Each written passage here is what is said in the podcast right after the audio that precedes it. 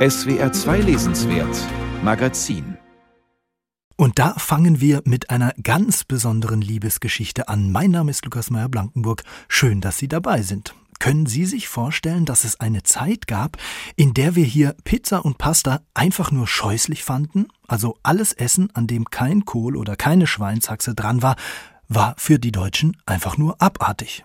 Das hat sich zum Glück geändert. Früher wollten die Deutschen in Rimini Eisbein. Heute verlangen sie in Rüttenscheid die authentische italienische Küche. Tja, dieses Zitat gibt Ihnen schon mal einen Vorgeschmack. Es ist ein bisschen wie im Hollywood-Film. Aus der einstigen Abneigung der Deutschen ist eine große kulinarische Liebe zu italienischem Essen geworden. Wie das passiert ist, das erfahren Sie gleich. Und musikalisch passend tauchen wir jetzt ein in dieses SWR2 Lesenswert Magazin mit dem Mann, der zum Glück nicht Anwalt und Notar geblieben ist, der er mal war, sondern dem irgendwann aufgefallen ist, dass er eigentlich, ja, die coolste Stimme Italiens hat. Paolo Conte, Klassiker, Via con me.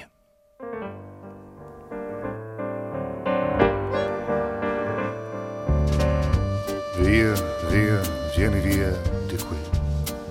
Niente più ti lega a questi luoghi, neanche questi fiori azzurri. Via, via, neanche questo tempo grigio, pieno di musica e di uomini che ti sono piaciuti. It's wonderful, it's wonderful, it's wonderful. Good luck, my baby, it's wonderful. It's wonderful, it's wonderful. I dream of you, chips.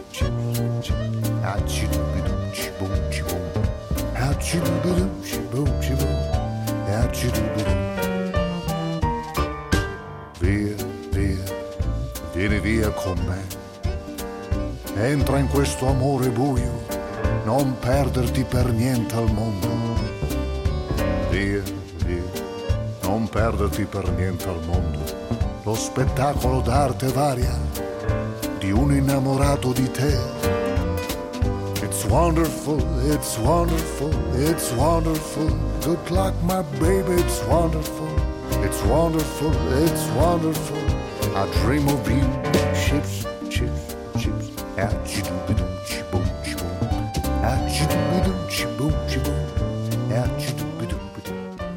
Da schaukelt man sich schon gleich in die richtige Stimmung. Paolo Conte im SWR2 Lesenswert Magazin Via con me, komm mit mir, genau die richtige Aufforderung zu Beginn unseres Magazins. Und genauso heißt übrigens auch ein Kinofilm über Paolo Contes Leben, der Mitte September in die Kinos kommt können Sie sich schon mal vormerken. Noch beliebter als Paolo Contes Musik ist hierzulande vermutlich die italienische Küche. Unsere Kinder ernähren sich ja praktisch die ersten zehn Jahre ausschließlich von Pasta.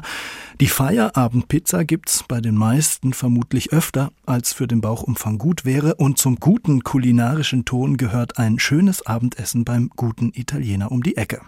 Verrückt, dass noch bis vor wenigen Jahrzehnten italienisches Essen für viele Deutsche einfach als ungenießbar galt. Bildungsreisende im 19. Jahrhundert verehrten zwar die Reste der Antike, die sie in Italien fanden, aber sie verabscheuten das Essen. Wie und warum sich das einmal komplett geändert hat und welche Rolle Gelato und Limoncello dabei spielen, das erzählt Dieter Richter in seinem Buch Con Gusto. Und Julia Schröder hat sich beim Lesen abwechselnd die Lippen geleckt oder vor Staunen mit den Augen gerollt.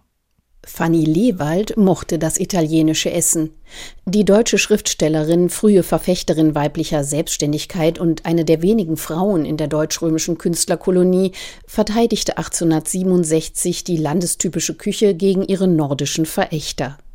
Wie viel besser als die von daheim mitgebrachte ranzige Butter, als Rinderfett und Schweineschmalz sei doch das frisch gepresste klare Öl der Olive, schrieb sie. Damit war sie allerdings die Ausnahme unter all den Italienreisenden auf Goethes Spuren, und sie blieb es für eine ganze Weile. Was unter ihren deutschen Zeitgenossen vorherrschte, waren Verdikte über eine Küche, die angeblich den Verdauungsapparat überfordere und den Geschmackssinn mit stinkendem Olivenöl beleidige. Die Italienreisenden aus dem Norden beschwerten sich über Unmengen von Knoblauch, über ihrer Ansicht nach merkwürdig geformte, dabei steinharte Nudeln, die aus zweifelhaften Bottichen am Straßenrand gefischt wurden, wie es in Rom, vor allem aber weiter südlich in Neapel üblich war. Belege für solche abschätzigen Urteile finden sich in der Reiseliteratur des 19. Jahrhunderts zuhauf.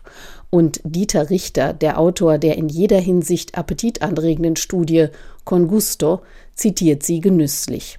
Zum Beispiel, was der Bonner Gymnasialprofessor Andreas Curtius 1910 berichtete. Man blickt in Garküchen hinein, wo ein Koch seine Makaroni mit einer Begeisterung preist, als ob er ein Königreich zu verkaufen habe, während er gleichzeitig mit einem Stück Holz in dem großen brodelnden Kessel herumrührt. Aber weder Makaroni noch der harte safranfarbige Risotto noch die Meeresfrüchte, allerlei Getier aus der Salzflut, alles in Öl gesotten, können infolge ihres widerlichen Anblicks und Geruchs unseren Appetit reizen, während es für die ärmere Bevölkerung Leckerbissen sind. Die ärmere Bevölkerung und deren Ernährung nimmt großen Raum ein in Dieter Richters Buch. Das ist kein Zufall, denn der Literaturwissenschaftler und Kulturhistoriker erzählt Kulturgeschichte, auch kulinarische Geschichte, durchaus als Sozialgeschichte, quellensatt und mit leichter Hand, wie es die Leserschaft seiner Bücher etwa über den Vesuv von ihm kennt. Die Pizza, ein weiteres beliebtes arme Leute Essen im an armen Leuten reichen Neapel, kommt bei auswärtigen Besuchern der Stadt ebenfalls gar nicht gut weg. Sie gilt als schlechthin unverdaulich.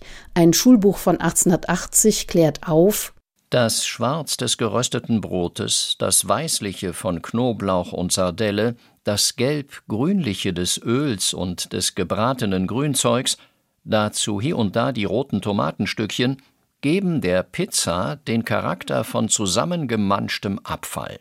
Im Original steht da Un'aria di sudiciume complicato, denn der Verfasser des Buchs war selbst Italiener. Es handelt sich um keinen geringeren als Carlo Collodi, den Autor des Pinocchio.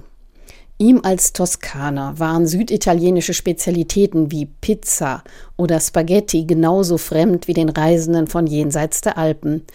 So transportiert Richter gleichsam nebenbei auch einen Eindruck von den regionalen Unterschieden im sich gerade erst zu einem Staat verbindenden Italien, die sich unter anderem im Gegensatz der Cucina al Burro und der Cucina al Olio nördlich und südlich der sogenannten Butter-Öl-Linie zeigten. Aber wie kam es dazu, dass die Cucina Italiana nicht nur zum identitätsstiftenden Markenzeichen, sondern zum erfolgreichsten Exportartikel des Stiefelstaats wurde? Es begann im 17. Jahrhundert mit den Zitronenmännern und Pomeranzengängern, transalpinen Wanderhändlern mit goldenen Südfrüchten im Angebot. Dieser ersten Welle italienischer Arbeitsmigranten, zumeist von den oberitalienischen Seen, folgten die Gelatieri aus den Dolomiten, deren Eisdielen in den Nachkriegsjahrzehnten als erste Zentralen einer neuen Jugendkultur laut Richter einen Hauch von Via Veneto in die Innenstädte von Bielefeld, Solingen und Heilbronn wehten. Die Gründer und Beschäftigten von Pizzerien und Restaurantes wiederum waren vielfach als Gastarbeiter für die Industrie aus dem wirtschaftsschwachen Mezzogiorno nach Deutschland gekommen und geblieben. Der kulinarische Import hatte Folgen. Dieter Richter verwendet einen Begriff, den der italienische Romancier Leonardo Sciascia geprägt hat, die Metapher der Palmenlinie, die sich von Süden nach Norden verschiebt. Ein klimatisches, politisches und gastronomisches Phänomen. Der Süden dehnt sich aus, wächst in den Norden hinein. Und seine kulinarische Expansion hat markante alltagskulturelle Spuren hinterlassen, den Geschmack im Norden tiefgreifend verändert. Dieter Richter nennt diesen Prozess die kulinarische Meridionalisierung des Nordens. Er vollzieht sich über Europa hinaus im ganzen globalen Norden, vor allem in den Vereinigten Staaten, wo nicht nur die Pizza zum Fastfood-Schlager avanciert, sondern erstmals auch die segensreiche Wirkung der italienisch inspirierten Mittelmeerdiät auf die menschliche Gesundheit beschrieben wird. In Deutschland hat die Verschiebung der Palmenlinie allerdings den Charakter eines besonders durchschlagenden evolutionären Prozesses angenommen, befördert durch den einsetzenden Massentourismus der Wirtschaftswunderjahre und spätestens seit der Adoption italienischer Landkommunadenrezepte, oft einfach nur Spaghetti mit Tomatensauce, durch die Studentenbewegung. Am Ende sind sich in der kulinarischen Italiensehnsucht fast alle einig.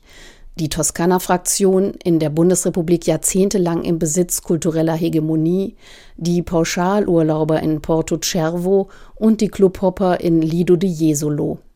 Für sie alle gilt ein Bonmot, mit dem Dieter Richter einen italienischstämmigen Wirt aus dem Ruhrgebiet zitiert. Früher wollten die Deutschen in Rimini Eisbein. Heute verlangen sie in Rüttenscheid die authentische italienische Küche. Am meisten Gusto entfaltet die authentische italienische Küche aber wohl doch bei einem Aufenthalt in Italien. Vor allem mit diesem mundwässernden, geistreichen Bändchen im Reisegepäck. Dieter Richter, Con Gusto, die kulinarische Geschichte der Italiensehnsucht, erschienen im Wagenbach Verlag. Schmale 170 Seiten gibt's für 20 Euro, passen in jeden Koffer und machen garantiert Appetit. Ach komm, und weil's so schön ist, einmal noch Paolo Conte, geben Sie's zu, so haben Sie noch niemanden Jazz aussprechen hören. Certi capivano il jazz l'argenteria spariva, ladri di stelle di jazz, così eravamo noi, così eravamo noi. Pochi capivano il jazz, troppe cravatte sbagliate, ragazzi scimmia del jazz, così eravamo noi così eravamo noi. Sotto le stelle del jazz. Ma quanta notte è passata nel tempo fatto di attimi e settimane enigmistiche sotto la luna del jazz da da di dum da da da da da dum dap di dap da da dum do dap di da di dum do dap di da di dum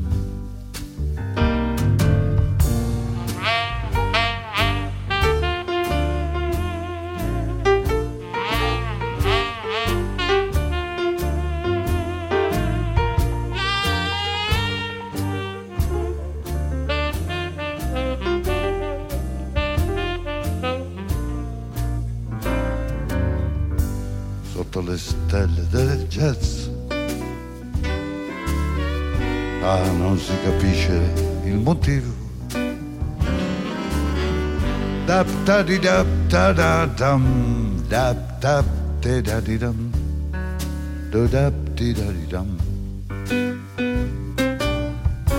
due millenni qui nel jazz. Ma non si capisce il motivo nel tempo fatto di attimi e settimane enigmistiche sotto la luna del jazz.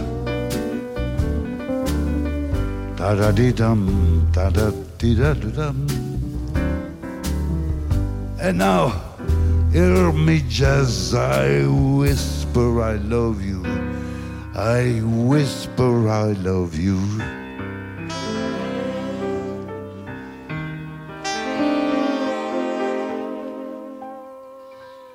Yes, sir.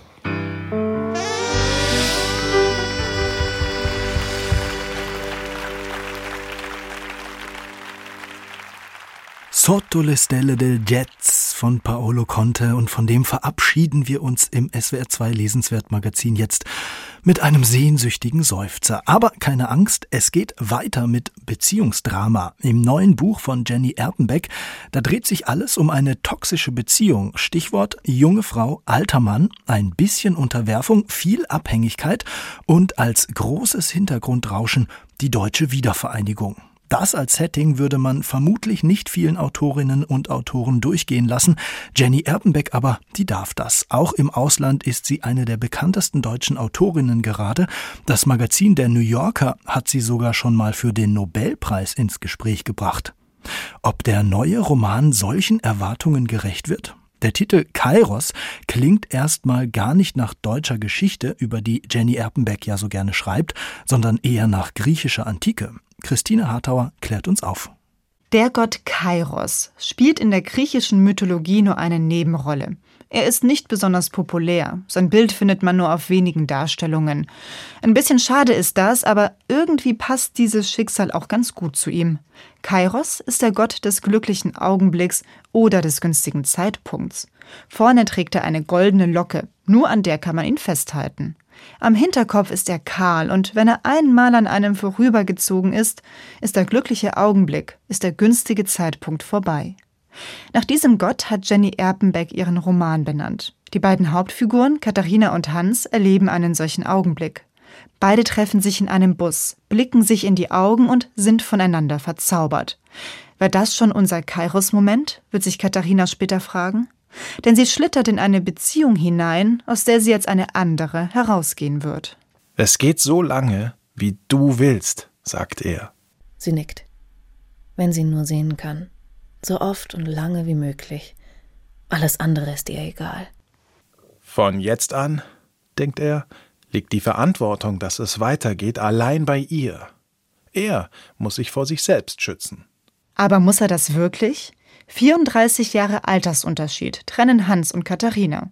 Er ist Anfang 50, arbeitet beim Rundfunk und als Schriftsteller, lebt mit seiner Frau und seinem Sohn in einer großzügigen Altbauwohnung in Ost-Berlin. Katharina ist 19 Jahre jung, macht gerade eine Ausbildung und wohnt bei ihrer Mutter. Ganz zu Beginn ihres Romans lässt Jenny Erpenbeck eine erwachsene Katharina in alten Briefen, Kalendern und Tagebüchern stöbern, die sie nach Hans Tod erhält. Ganz zum Schluss des Romans wird sie in seinen Stasi-Akten lesen und erst dann ganz verstehen, wer er war und wer sie für ihn gewesen ist. Von der Zeit dazwischen erzählt der Großteil des Romans. Katharina und Hans treffen sich im Sommer 1986 in Ost-Berlin. Sechs Jahre lang kommen sie nicht voneinander los, während sich wie ein Hintergrundrauschen die DDR im Niedergang befindet. Katharina und Hans sind nicht allein Hauptfiguren eines Romans. In ihrem Verhältnis spiegelt sich die Geschichte Deutschlands von 1933 bis zur Wiedervereinigung. 1933, das ist Hans Geburtsjahr. Sein Vater war ein hohes Tier in der NS-Maschinerie, der nach 1945 eine Anstellung als Professor bekommen hat. Hans wuchs als begeisterter kleiner Nazi auf, wie er sagt, aber weil ihm im Gegensatz zu seinem Vater die Toten nicht egal seien, wanderte er in die DDR aus. Dort arbeitete er als Spitzel für die Stasi, bis ihn die Biermann-Ausbürgerung umdenken lässt. Von seiner Vergangenheit als inoffizieller Mitarbeiter weiß Katharina nichts, aber die Nachwirkungen davon erlebt sie am eigenen Leib. Das Verhältnis kippt, nachdem Katharina Hans betrogen hat. Hans, der niemals seine Ehe aufgeben würde, sich aber doch immer eine Geliebte hält, dieser Hans gesteht Katharina nicht die Freiheit ein, die er sich selber nimmt. Die Folgen für sie sind fatal. Wenn du mir gegenüber nicht bis auf den Grund deiner Seele ehrlich bist, hat unsere Liebe nicht die geringste Chance. Unsere Liebe, das ist, dass sie er ist und er ist sie. Ich kann diese Arbeit nur machen, wenn du rückhaltlos ehrlich bist, deine Tagebücher offenlegst, deinen Kalender, alle Notizen und Briefe. Katharina gibt ihm alles, lässt sich von ihm manipulieren und formen und kann sich doch nicht von ihm lösen. Aus zwei Herzen soll eines werden, das ist das, was sie sich wünscht. Die Folgen nimmt sie aufopferungsvoll in Kauf. Was sie im Privaten erreichen will, ist ihr jedoch im politischen und gesellschaftlichen suspekt. Die Wiedervereinigung verschläft sie. Das Willkommensgeld für DDR-Bürger findet sie würdelos.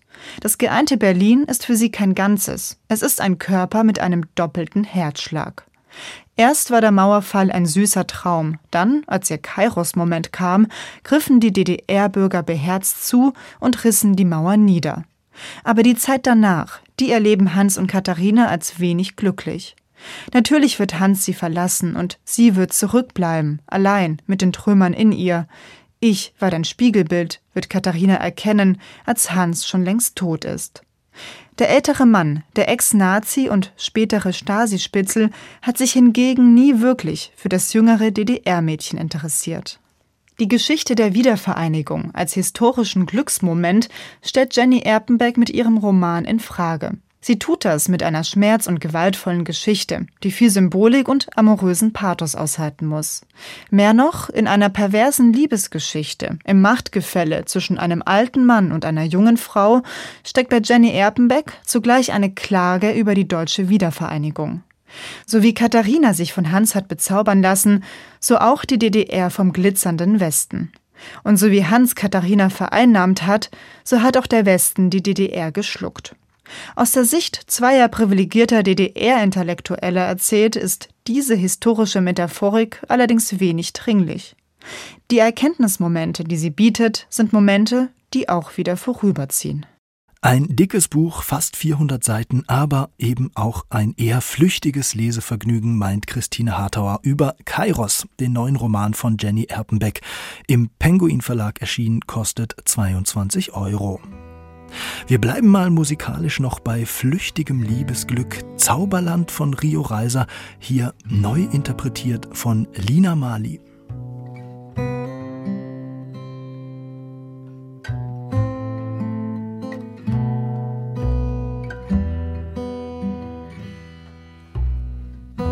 Die Wolken ziehen von West nach Ost.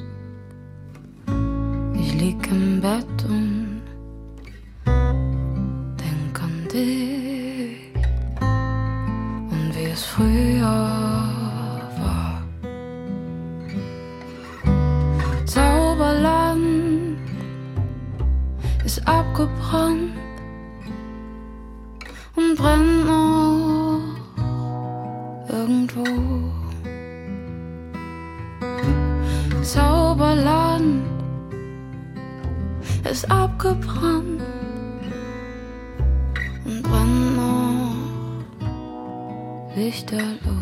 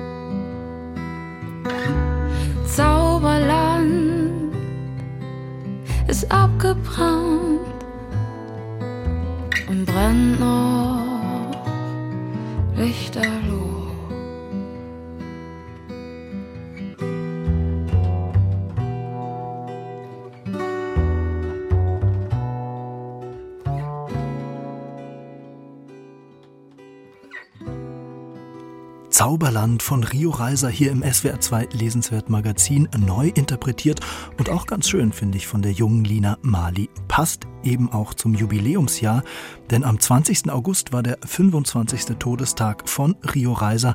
Auf swr2.de finden Sie da übrigens eine ganz schöne Hommage an Rio Reiser und Beiträge über ihn.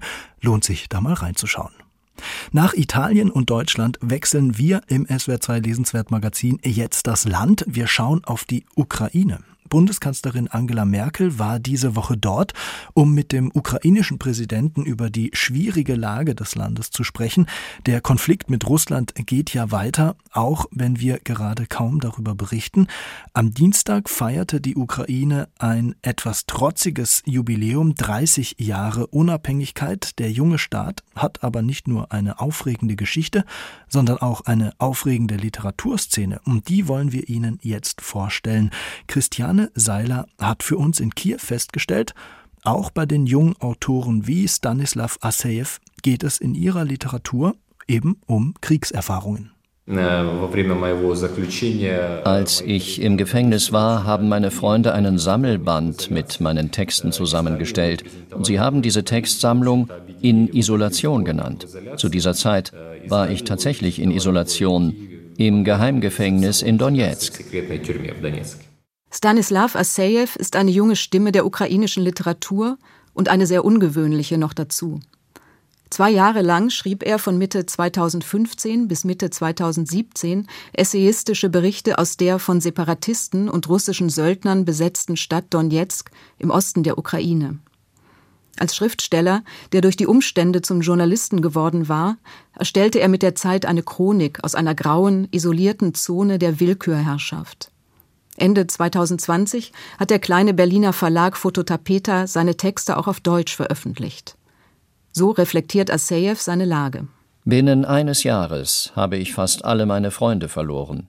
Manche sind in einem verschlossenen Sarg zurückgekommen, andere reden nicht mehr mit mir. Ähnlich ist es mit meinen Verwandten und Angehörigen. Ich schweige um des lieben Friedens willen. Ich bin nicht der Einzige, der zu einem Schatten in der eigenen Stadt geworden ist und seine Gedanken über den Krieg nicht mehr frei äußern kann. Auch der im deutschsprachigen Raum bekannte Schriftsteller Serhi Jadan schreibt in seinen letzten Büchern über den Krieg in seiner Heimat.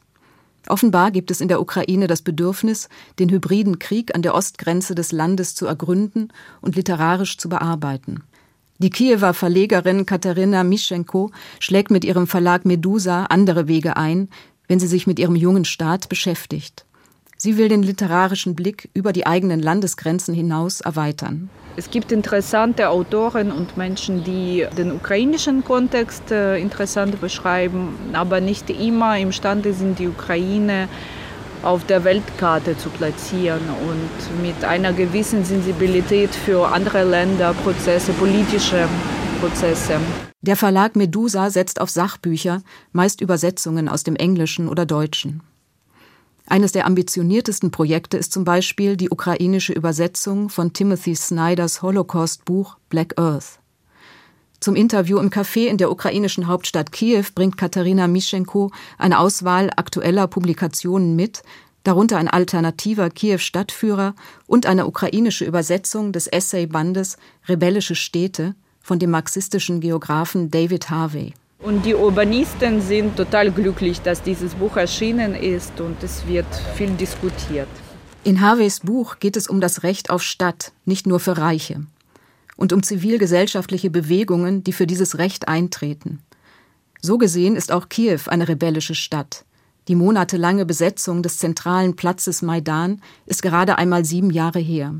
Heute bestimmen Baukräne, Baustellen und Verkehrschaos das Bild. In den Randbezirken schießen Wohnanlagen für tausende Einwohner in die Höhe, auch in Form von gated communities, zu denen nur die Bewohnerinnen und Bewohner Zutritt haben. Hier richtet sich die obere Mittelschicht der Stadt in ihrer wachsenden sozialen Nische ein. Katharina Mischenko sieht die Entwicklung skeptisch. Es gibt jetzt auch viel Interesse für die Stadt. Aber vielleicht es fehlt ein bisschen Verständnis wie sehen wir diese Stadt? In welche Richtung denken wir? Denken wir viel an Infrastruktur, an soziale Räume für verschiedene Gruppen oder denken wir an nette Kaffeehäuser und schöne Restauration? Denken wir an Denkmalschutz? und Attraktivität für Touristen, was auch wichtig ist, oder denken wir an behinderte Menschen, äh, Kinder, an Obdachlose letztendlich. Der Verlag Medusa bringt Bücher auf den Markt, an denen sich Kontroversen entzünden und Erkenntnisprozesse reifen können. Dass solche Übersetzungen fremdsprachiger Literatur ins Ukrainische ermöglicht werden, ist eine positive Entwicklung, meint Maxim Melnik. Seit einigen Jahren organisiert der Kulturvermittler das internationale Literaturfestival in Odessa, eines von vier großen Literaturfestivals des Landes. Also nach dem Maidan wurden viele kulturelle Institutionen gegründet, ja, die die ukrainische Kultur unterstützen sollten. Es ist natürlich noch nicht so viel wie im Ausland. Aber wenn wir vergleichen die Zeiten bevor Maidan und jetzt, es ist, die Situation ist viel besser geworden. Ja? Jetzt kann man in eine Buchhandlung gehen und ähm, sich ein äh, modernes Buch auf Ukrainisch aussuchen. Das ist kein Problem. Ja, jetzt kann man moderne europäische Weltliteratur auf Ukrainisch lesen.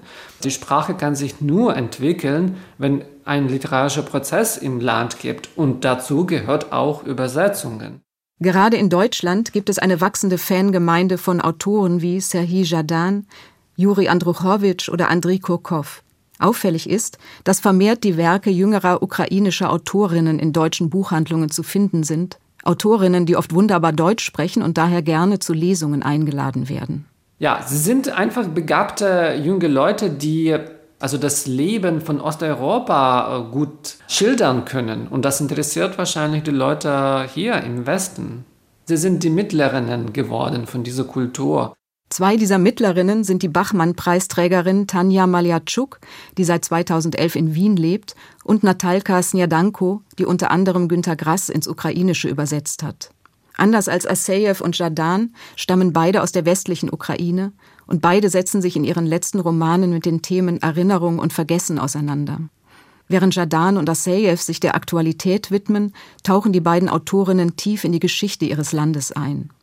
Blauwal der Erinnerung heißt Maljatschuks 2019 erschienener Roman. Snjadankos 2021 auf Deutsch publiziertes Buch trägt den Titel Der Erzherzog, der den Schwarzmarkt regierte, Matrosen liebte und mein Großvater wurde. Woher kommt dieses Interesse an der Vergangenheit? Maxim Melnik? Wir haben in diesem Diskurs noch sehr, sehr viele Lücken einzufüllen, um überhaupt unsere ukrainische Identität zu finden. Die ist noch im Prozess. Und die Literaten helfen uns, diese Identität zu finden. Maljatschuk und Snjadanko verbinden fantasievoll und unterhaltsam die habsburgische Vergangenheit und den Kampf um die Unabhängigkeit der Ukraine mit den Lebensgeschichten ihrer Protagonistinnen. Kriege, Revolutionen, Umstürze kontrastieren mit weiblicher, sowjetischer und postsowjetischer Sozialisierung, Mutterschaft und Identitätskrisen. Über all dem schwebt, wie auch bei Aseyev und dem intellektuellen Projekt der Verlegerin Mischenko die Frage, was bedeutet es heute, ukrainisch zu sein? Auf weitere Produkte dieser ukrainischen Selbsterkundung dürfen wir gespannt sein. Eine spannende Literaturszene, die Christiane Seiler da fürs SWR2 Lesenswert Magazin besucht hat in Kiew in der Ukraine. Die Bücher der Autorinnen und Autoren, von denen Sie gerade gehört haben, die finden Sie auch nochmal fein säuberlich aufgelistet bei uns im Internet unter swr2.de. Ja, und die Reportage runden wir jetzt noch musikalisch ab mit der ukrainischen Sängerin Jamala. Mit ihrem Song 1944 hat sie den Eurovision Song Contest gewonnen, obwohl der Song eigentlich vielen viel zu politisch war. Es geht nämlich um die Deportation der Krim-Tataren 1944 durch Stalin. Ein bis heute hochaktuelles Thema. Diese Woche gerade erst wurde auf der Krim das bislang vermutlich größte Massengrab aus der Stalin-Zeit gefunden. Tja, in der Ukraine ist also sogar Popmusik ziemlich brisant.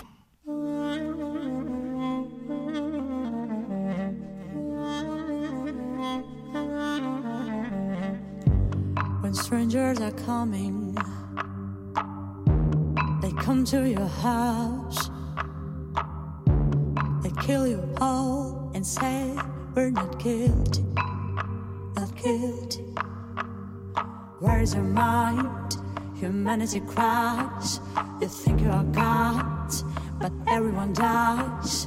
Don't swallow my soul, our souls. Ruhuma toya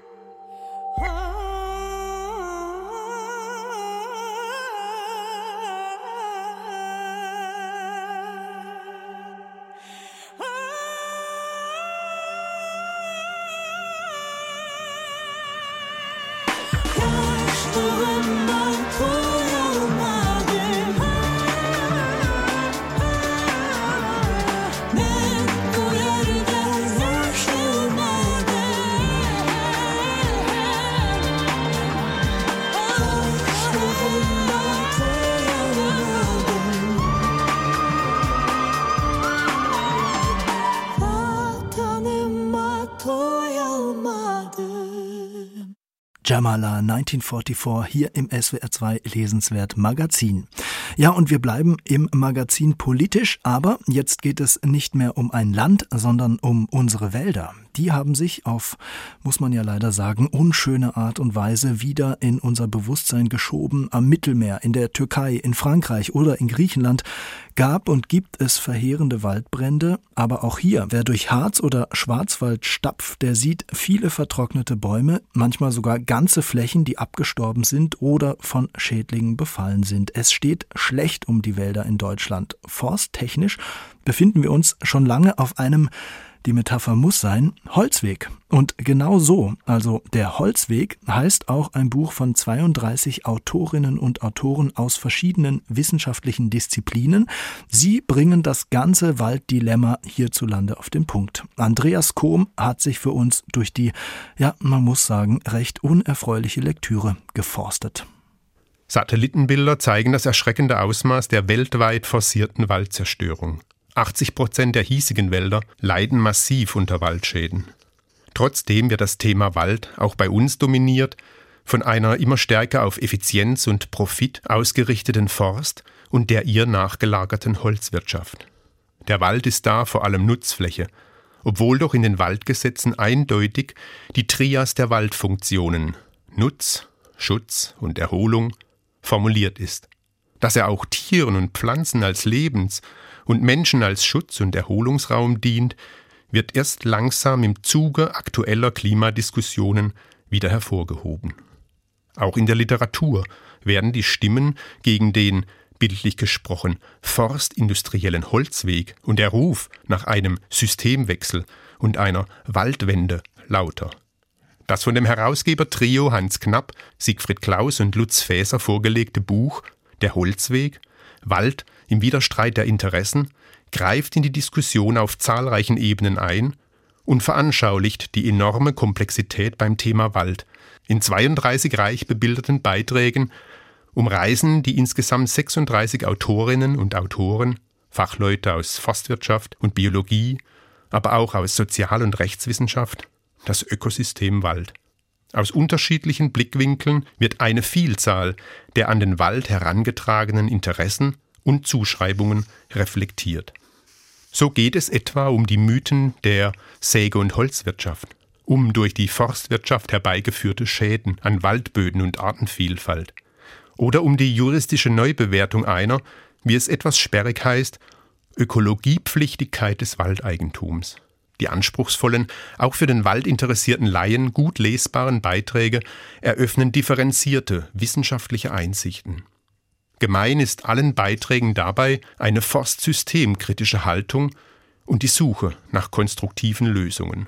Neben aller Kritik an der schädlichen Verschränkung von Wald und Wirtschaft weisen die Autorinnen und Autoren in der Holzweg auch auf alternative Waldnutzungsmodelle hin. Gerade im deutschsprachigen Raum gibt es eine lange Tradition, Wälder als geschützte Räume auszuweisen. Konzepte und Programme zu naturgemäßem Waldbau, die Struktur und artenreichen Dauer- und Plenterwälder müssen nicht neu erfunden werden. Es gibt sie schon lange, und sie bedeuten keineswegs eine Abkehr von waldwirtschaftlicher Nutzung. Vielmehr bringen sie Ökologie und Ökonomie in Einklang und gestalten dabei Wälder, die selbst besser auf die Gefahren der Zukunft reagieren können.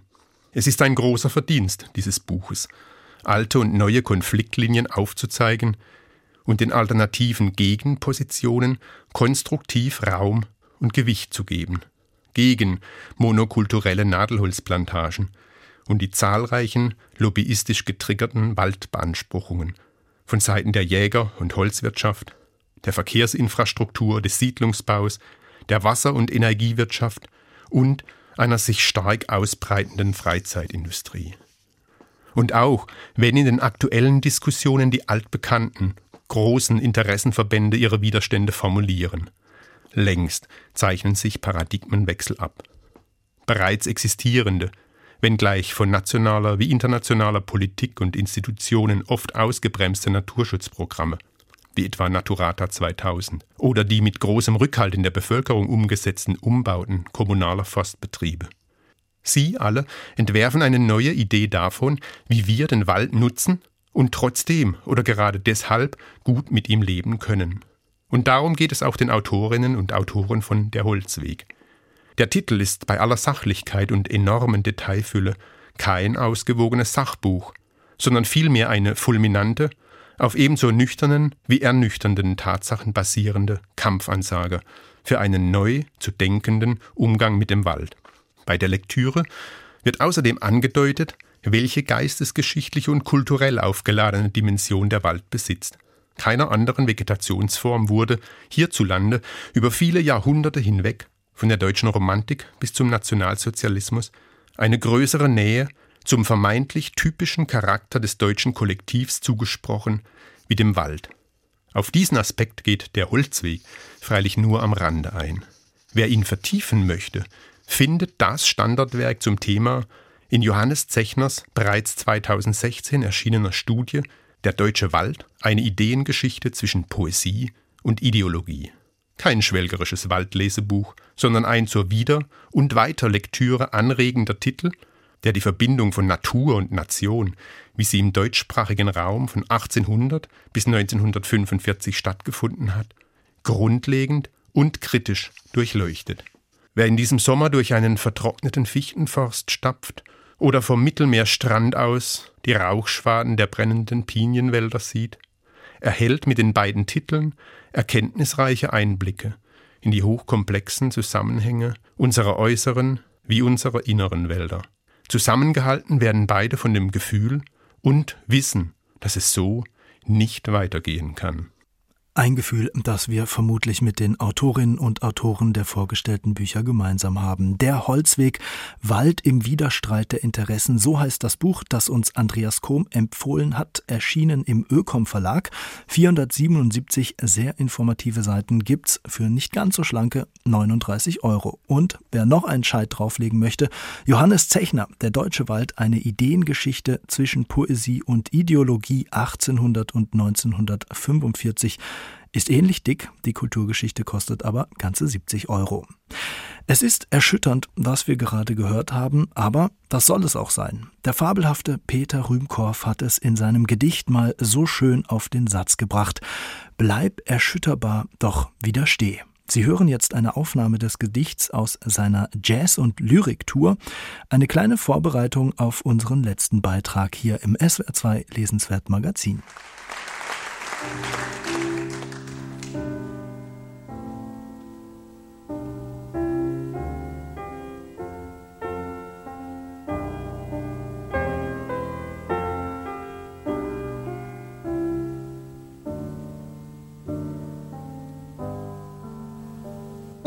Also heute zum ersten, zweiten, letzten, allen durchgedrehten, umgehetzten, was ich kaum erhoben wanken sehe, gestern an und morgen abgeschaltet, eh dein Kopf zum Totenkopf erkaltet, bleib erschütterbar, doch widersteh. Die uns Erde, Wasser, Luft versauen, Fortschrittmarsch mit Gas und Gott vertrauen, ehe sie dich eingemeinden, ehe du im Strudel bist und schon im Solde, wartend, dass die Kotze sich vergolde. Bleib erschütterbar, doch widersteh.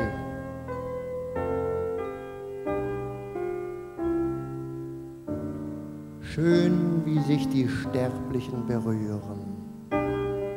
Knüppel zielen schon auf Hirn und Nieren, dass der Liebe gleich der Mut vergeht.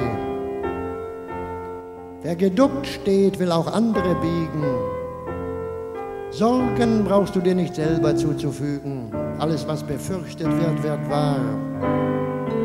Bleib erschütterbar, bleib erschütterbar, doch widersteh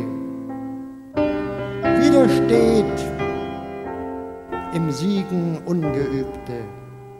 Zwischen Scylla hier und dort, Charybde, schwankt der Wechselkurs der Odyssee. Finsternis kommt reichlich nachgeflossen.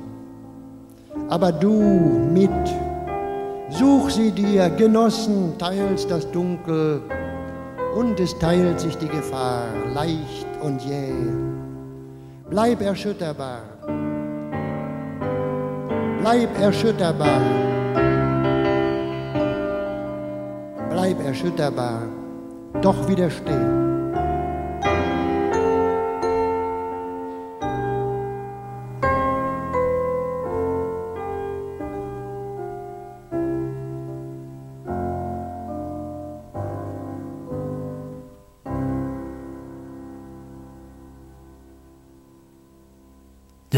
Wunderbar. Peter Rühmkorff im SWR2 Lesenswert Magazin. Bleib erschütterbar, doch widerstehe. Tja, aber wie soll man widerstehen? Passiv ertragen? Aktiv Widerstand leisten? Und wenn ja, friedlich demonstrieren? Oder auch mal was kaputt machen, Gewalt anwenden? Wie erfolgversprechend ist das? Gleich zwei aktuelle Comics beschäftigen sich mit diesen Fragen, jeder auf unterschiedliche Weise. Eine Comicbiografie beleuchtet das Leben der schwarzen Bürgerrechtlerin Angela Davis in den USA und die Autorin Lea Loos beschäftigt sich mit Theorien des Widerstands. Aktuelle Beispiele gibt es zurzeit genug, von Belarus bis Fridays for Future. Andrea Heinze. Braucht es aktiven Widerstand, um den Klimawandel aufzuhalten? Offensichtlich schon, meint Comicautorin Lea Loos. Bislang jedenfalls hätten weder Umweltkatastrophen noch politische Wahlen zu dem grundsätzlichen Wandel geführt, der nötig sei, um die Klimakatastrophe zu verhindern. Ich hoffe, dass es so einen ersten Zugang zu diesem Thema, dass Widerstand eben ein wichtiges Instrument sein kann, um Veränderungen zu bewirken. Dass man einfach das Gefühl hat danach, okay, Widerstand kann was bringen und er muss auch nicht irgendwie gewaltsam sein. Gutes Beispiel aktuell sind sicher Fridays for Future. Lea Loos entwickelt für ihren Comic aber lieber einen fiktiven Konflikt. Eine diskussionsfreudige Kleinfamilie sieht gemeinsam die Fernsehnachrichten. In einem Altenheim ist es zu einem gewalttätigen Aufstand der Senioren gekommen, weil das Essen so schlecht sei. Die Beschwerden der Bewohner hatten nichts bewirkt. Deshalb machen die nun Sitzstreiks, werfen mit Essen und attackieren das Pflegepersonal mit Spritzen. Richtig so, meint die Mutter, denn ohne Gewalt ändert sich ja ganz offensichtlich nichts. Der Vater ist dagegen grundsätzlich gegen Gewalt. Oder ist er einfach nur konfliktscheu? Lea los. Gewaltloser Widerstand muss ja nichts mit Passivität zu tun haben, sondern äh, der kann ja auch sehr radikal sein. Und deswegen fand ich das ganz gut, den nochmal so mit reinzubringen, um auch an manchen Stellen äh, deutlich zu machen, dass so eine passive Haltung vielleicht auch nicht immer am hilfreichsten ist. Zum Glück ist die Tochter, eine Oberstufenschülerin, bestens über Widerstandsbewegungen informiert und moderiert zwischen ihren Eltern. Dass Passivität nicht viel bringt, erklärt sie ausgerechnet am gewaltlosen Widerstand der schwarzen Bürgerrechtsbewegung um Martin Luther King. Denn Gewaltlosigkeit ist eben nicht Passivität. Auf ihrem Tablet ruft sie Kings Lebenslauf auf und erläutert sein Vorgehen.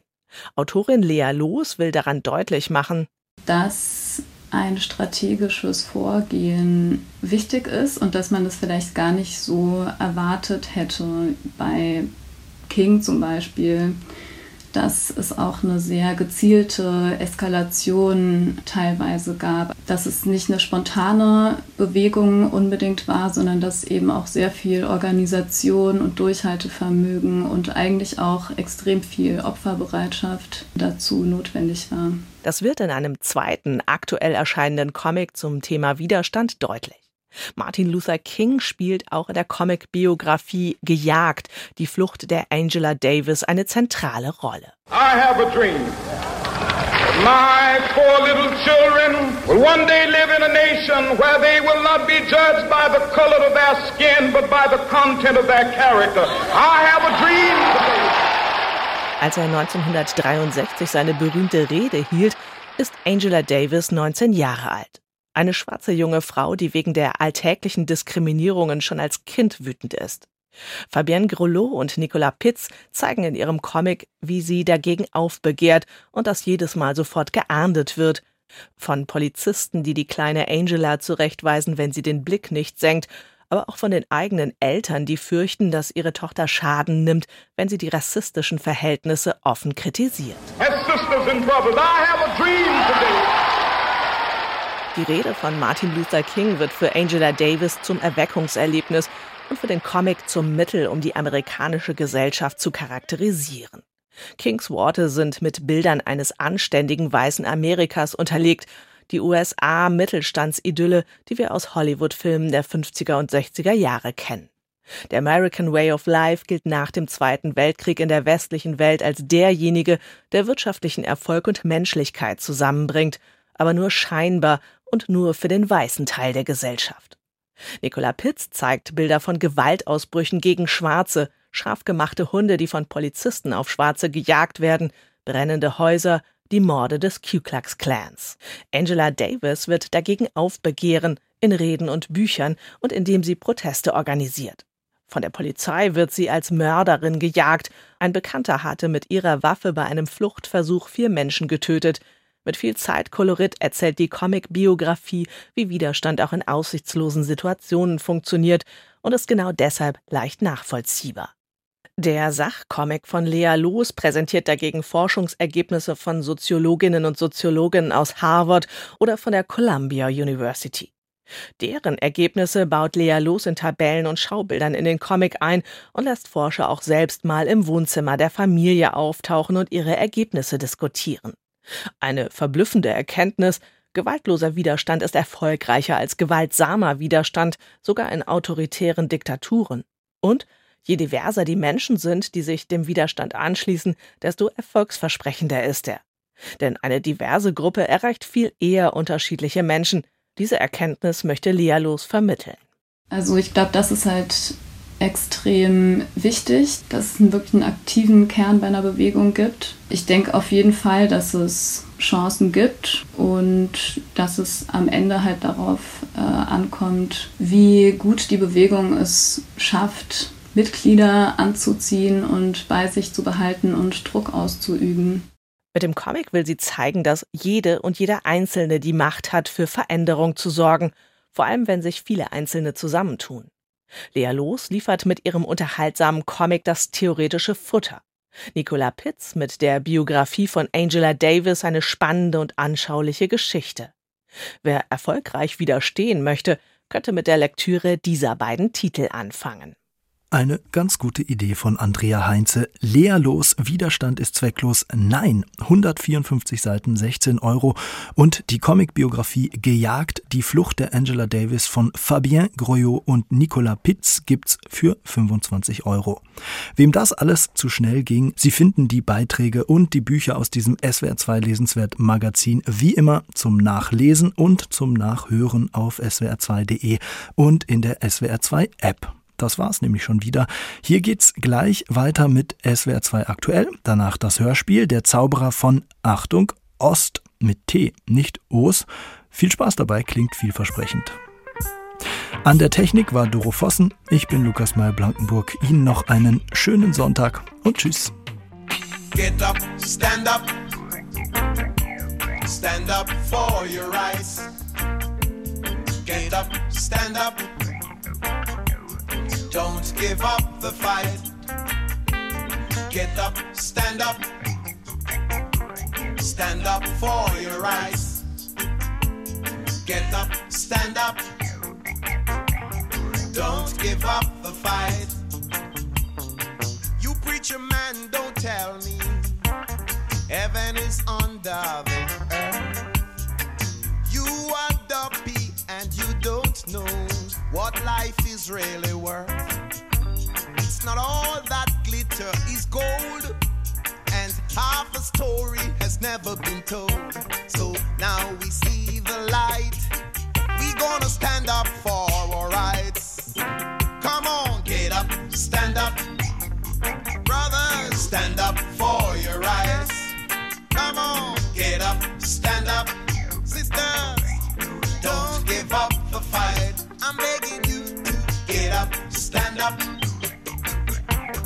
Stand up for your rights. Get up, stand up. I said, don't give up the fight. Cause you know, most people think a great God will come from the skies and take away